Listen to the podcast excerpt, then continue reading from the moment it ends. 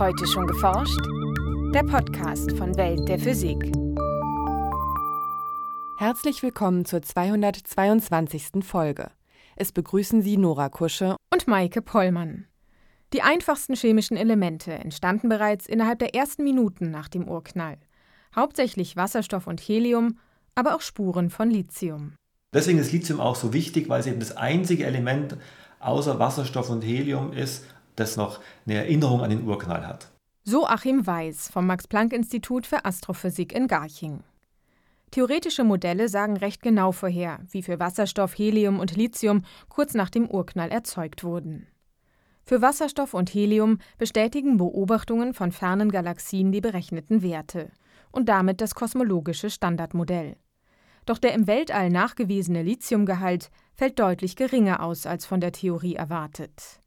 Um diese Diskrepanz, das sogenannte primordiale Lithiumproblem, geht es im heutigen Schwerpunkt. Außerdem berichten wir über einen Laser für mehrfarbiges Röntgenlicht, über die Entstehung von Mehrfachsternsystemen und über den Zusammenhang von Erdbeben und Vulkanismus. Zunächst aber das Feature von Franziska Konitzer. Das Element Lithium ist mit drei Protonen in seinem Kern nach Wasserstoff und Helium das drittleichteste chemische Element. Auf der Erde ist Lithium als Spurenelement häufig in Mineralwasser enthalten, wird als Wirkstoff in Psychopharmaka eingesetzt und ist als Bestandteil von Lithium-Ionen-Batterien in zahlreichen Smartphones und Laptops verbaut. Lithium ist außerdem eines der ältesten chemischen Elemente im Universum es entstand bereits wenige Minuten nach dem Urknall vor rund 13,8 Milliarden Jahren. In der Phase also versucht die, die Materie sich zu den uns bekannten Elementen zu verbinden. Das geht über Kernreaktionen, gleichzeitig aber expandiert das Universum weiter und wird immer kühler. Und die Reaktionsraten sind extrem abhängig von der Temperatur. Umso heißer, umso schneller laufen die ab. Und äh, das nennt man dann das Ausfrieren, wenn die Temperatur so niedrig ist, dass bestimmte Reaktionsraten nicht mehr passieren können. Sagt Achim Weiß vom Max-Planck-Institut für Astrophysik in Garching. Innerhalb der ersten drei Minuten nach dem Urknall entstanden hauptsächlich Wasserstoff und Helium. Und es war gerade noch heiß und dicht genug, um auch Spuren von Lithium zu erzeugen. Physiker gehen davon aus, dass ungefähr jedes 10 Milliardste Teilchen ein Lithiumteilchen war. Dieses ungefähr ist allerdings der springende Punkt. Einen Hinweis darauf, wie viel Lithium genau kurz nach dem Urknall entstanden ist, könnten sehr alte Sterne liefern, die wenige hundert Millionen Jahre nach dem Urknall entstanden sind und sich seitdem kaum verändert haben. Und wenn man dann so Sterne findet, die unterschiedliche Masse haben, unterschiedliche Entwicklungsphasen sind und alle haben den gleichen Gehalt an Lithium, dann gibt es eigentlich nur eine plausible einfache Erklärung, nämlich die haben noch den ursprünglichen Gehalt.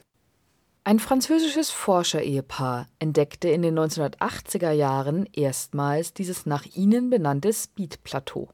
Zahlreiche weitere Beobachtungen von alten Sternen bestätigten seither ihren Fund. Damit könnte die Frage, wie viel Lithium im Zuge des Urknalls entstanden ist, eigentlich als gelöst gelten. Eigentlich, denn auch aus der kosmischen Mikrowellenhintergrundstrahlung die aus allen Richtungen des Weltalls auf die Erde trifft, lässt sich auf die chemische Zusammensetzung des Weltalls schließen. Solche Messungen stimmen für Wasserstoff und Helium sehr gut mit den Beobachtungen überein. Doch für Lithium ergeben sich viel zu hohe Werte. Zunächst sieht es so aus, die Sterne haben alle denselben Gehalt. Das können sie eigentlich nur, wenn nichts in den Sternen passiert ist. Wenn aber nichts passiert ist, sollen sie den Big Bang-Gehalt haben, aber der ist offensichtlich ein Faktor 3 höher. Im Universum ist also offenbar nur ein Drittel des Lithiums vorhanden, das kurz nach dem Urknall entstanden sein müsste. Wissenschaftler sprechen hierbei vom primordialen Lithiumproblem. Und es ist nicht das einzige Problem, das Lithium den Wissenschaftlern bereitet. Es gibt Sterne mit sehr wenig Lithium, wo man das nicht erwarten würde. Zum Beispiel die Sonne, die deutlich weniger Lithium aufweist an der Oberfläche, als zum Beispiel in Meteoriten gefunden wird. Davon geht man aus, dass das der ursprüngliche Lithiumgehalt war. Und dann gibt es Sterne, die plötzlich sehr viel Lithium aufweisen, wo man weiß, die Sterne sind noch eine Phase gegangen, wo eigentlich alles Lithium fusioniert hätte werden sollen. Wo kommt das Lithium her? Und von der Beobachtung her eben finden wir immer wieder Sterne, die mal zu wenig, mal zu viel haben. Sterne, die sich komplett ähneln und der eine hat viel, der andere hat wenig Lithium. Und äh, das macht das Lithium so extrem schwierig. Im Gegensatz zu den alten Sternen formten sich diese Sterne erst später aus der Materie, die im Universum vorhanden war. So ist die Sonne beispielsweise rund 5 Milliarden Jahre alt. Im Laufe der Zeit änderte sich aber der Lithiumgehalt im Universum. Es kam Lithium dazu, wenn beispielsweise energiereiche kosmische Strahlung auf Kohlenstoffkerne traf und diese unter anderem in Lithium zerfielen. Andererseits geht auch Lithium verloren, etwa durch Kernfusion im Inneren von Sternen. Es wird also sehr leicht durch Protroneneinfang zu schweren Elementen fusioniert. Passiert bei Temperaturen so etwas über 2 Millionen Grad. Und die Temperaturen erreicht man relativ leicht in Sternen. Und ähm, so genau kennen wir Sterne nicht, dass wir wirklich exakt vorhersagen können, an welcher Stelle welche Temperatur herrscht, sodass wir exakt den, die Häufigkeit von Lithium vorhersagen können. Für theoretische Physiker wie Achim Weiß und seine Kollegen ist es deshalb schwierig, den Lithiumanteil in ihren Sternmodellen richtig zu berücksichtigen. Derzeitige Modelle können nicht erklären, warum manche jüngere Sterne wie die Sonne mal mehr, mal weniger Lithium aufweisen oder warum sich in alten Sternen das Speed-Plateau beobachten lässt. Und so wissen Forscher noch nicht einmal genau, wie schwerwiegend das Lithiumproblem eigentlich ist. Wenn die, die Lösung wirklich im stellaren Bereich hängt, dann würde ich sagen, ist es eher ein Detailproblem, weil Lithium wirklich ein Spurenelement ist. Vielleicht würde uns das Lithium dann was erzählen über physikalische Effekte, Mischungseffekte, die in Sternen passieren, die wir bisher nicht erkannt haben oder nicht, nicht oder ignoriert haben oder nicht richtig behandeln. Das Lithiumproblem hat allerdings auch das Potenzial, das derzeitige Bild vom Urknall ins Wanken zu bringen. Wenn sich aber herausstellen sollte, dass wir eigentlich alles richtig machen und es tatsächlich der Urknall wert ist, dann wird es wirklich, würde ich sagen, fundamental. Denn dann ist entweder das kosmologische Bild falsch, das jetzt angewandt wird, um den Baryonengehalt zu bestimmen, oder in der Urknallnukleosynthese passiert etwas, was wir bisher ignoriert haben und was eben vor allem äh, das Lithium betrifft. Achim Weiß glaubt aber eher an das Detailproblem. Denn Forscher würden derzeit noch nicht hinreichend verstehen, was mit dem Lithium im Inneren von Sternen passiert. Ich denke im Endeffekt, das sind immer dieselben Defizite in den Sternmodellen. Wir haben dieses Mischen nicht im Griff. Das haben wir auch bei anderen Problemen, taucht es immer wieder auf. Und das Lithium ist halt nun mal sehr empfindlich und wirklich, also in der Sonne ist es ein ganz kleiner Effekt. Ich mische ein bisschen tiefer und schon ist das Lithium komplett weg. Das geht ganz schnell. Also die Zeitskalen sind sehr kurz. Trotz zahlreicher Vorschläge gibt es bislang noch keine befriedigende Lösung für das Lithiumproblem. Und ob es eigentlich zu wenig davon gibt oder genau in der richtigen Menge im Universum vorhanden ist, wird sich erst noch zeigen. Nachrichten das intensivste Röntgenlicht kommt derzeit aus freie Elektronenlasern. Hier senden extrem schnelle Elektronenpakete kurze Röntgenpulse aus, allerdings nur mit einer einzigen Energie. Physiker in den USA haben jetzt in der Fachzeitschrift Nature Photonics eine neue Methode vorgestellt, mit der sie verschiedene Energien und somit mehrfarbiges Röntgenlicht erzeugen können. Um dieses Ziel zu erreichen, haben sie einen freie Elektronenlaser entsprechend umgebaut. Durch die geschickte Anordnung von Magnetstrukturen ließen sich die Flugbahnen von Elektronenpaketen kontrolliert manipulieren. Die fast bis auf Lichtgeschwindigkeit beschleunigten Elektronenpakete flogen zuerst an etwa zwei Meter langen Aluminiummodulen vorbei. Zwischen den Modulen wirkte ein Wellenfeld, mit dem die Elektronenpakete etwas aus ihrer idealen geraden Flugbahn abgelenkt wurden.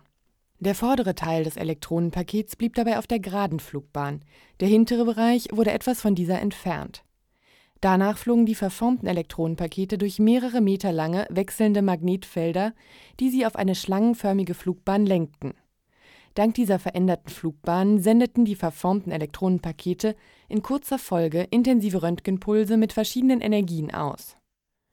Mit solchen modifizierten freie Elektronenlasern könnten, laut der Forscher, neue Materialien und physikalische oder biologische Prozesse noch genauer untersucht werden Etwa die Hälfte aller Sterne befindet sich in Doppel- oder sogar Mehrfachsystemen. Wie solche Mehrfachsterne entstehen, hat ein internationales Forscherteam nun mit der Teleskopanlage ALMA in Chile untersucht. Bislang gehen Astronomen von zwei möglichen Szenarien aus. Wenn sich eine große Gaswolke langsam zusammenzieht, kann es einerseits auf großen Skalen zu einer Fragmentation durch Turbulenzen kommen. Dabei zerfällt die Wolke in mehrere dichte Regionen, die dann zu Sternen werden. Andererseits können in solchen protostellaren Scheiben auch gravitative Instabilitäten auftreten. Zufällige Dichteschwankungen verstärken sich und führen so ebenfalls zu einer Fragmentation. Im Gegensatz zum ersten ließ sich das zweite Szenario bisher nicht durch Beobachtungen bestätigen. Die Auflösung der Teleskope reichte nicht aus, um entsprechende Einzelheiten in Sternentstehungsregionen sichtbar zu machen. Das hat sich dank ALMA geändert. Die aus 66 Antennen bestehende Teleskopanlage blickte nun tief in die dichten Gas- und Staubwolken eines 750 Lichtjahre entfernten Protosternsystems. Die Aufnahmen zeigen zwei Protosterne, die ein enges Doppelsystem im Abstand von 61 Erdbahnradien bilden sowie einen dritten Protostern, der das Doppelsystem im Abstand von 183 Erdbahnradien umkreist. Die drei Protosterne sind noch in eine dichte Scheibe aus Gas und Staub eingebettet, aus der Materie auf die jungen Objekte herabströmt. In dieser Scheibe zeigen die ALMA-Beobachtungen einen Spiralarm, in dem sich der äußere Protostern befindet. Die Spirale sei ein Indiz dafür, so die Wissenschaftler im Fachblatt Nature, dass zumindest einer der drei Sterne durch den theoretisch vorhergesagten Prozess der gravitativen Instabilität entstanden sei. Im April 2016 erschütterte ein schweres Erdbeben der Stärke 7,1 eine Insel im Süden Japans. Dabei entstand ein etwa 40 Kilometer langer Bruch, der jedoch offenbar von einem Vulkan auf der Insel gestoppt wurde. Geowissenschaftler haben diese ungewöhnliche Wechselwirkung zwischen Erdbeben und Vulkanismus nun analysiert und präsentierten ihre Ergebnisse in der Fachzeitschrift Science. Die Forscher ließen nur einen Tag nach dem Beben eine Drohnenkamera über das Gelände fliegen und zeichneten Bruchzonen auf. Die Aufnahmen verglichen sie mit Geländebildern vor dem Starkbeben. Ihre Aufnahmen zeigen einen neuen, etwa 40 Kilometer langen und bis zu einem halben Meter breiten Bruch, der sich vom Epizentrum des Bebens bis zum Vulkan erstreckt. Er reicht bis in die Caldera des Vulkans und zerteilt diese, endet jedoch abrupt inmitten des vulkanischen Gebiets. Die Forscher gehen davon aus, dass aufgeschmolzenes, zähflüssiges Gestein in der Magmakammer unter dem Vulkan die beim Erdbeben wirkenden Kräfte absorbiert hat. Das soll ein weiteres Aufbrechen der darüber liegenden harten Gesteinsschichten verhindert haben. Außerdem sollen sich durch das Beben neue Kanäle im Vulkan gebildet haben, durch die Magma bei einem Ausbruch an die Erdoberfläche gelangen könnte. Die Forscher warnten, dass das Erdbeben zu einem vorzeitigen Ausbruch des Vulkans führen könnte und wurden prompt bestätigt. Am 8. Oktober 2016, also knapp ein halbes Jahr nach dem Erdbeben, kam es zu einem kleinen Vulkanausbruch. Das war's für heute. Bleiben Sie wissenschaftlich und laden Sie uns auch nächstes Mal wieder herunter. Welt der Physik wird Ihnen präsentiert vom Bundesministerium für Bildung und Forschung und der Deutschen Physikalischen Gesellschaft.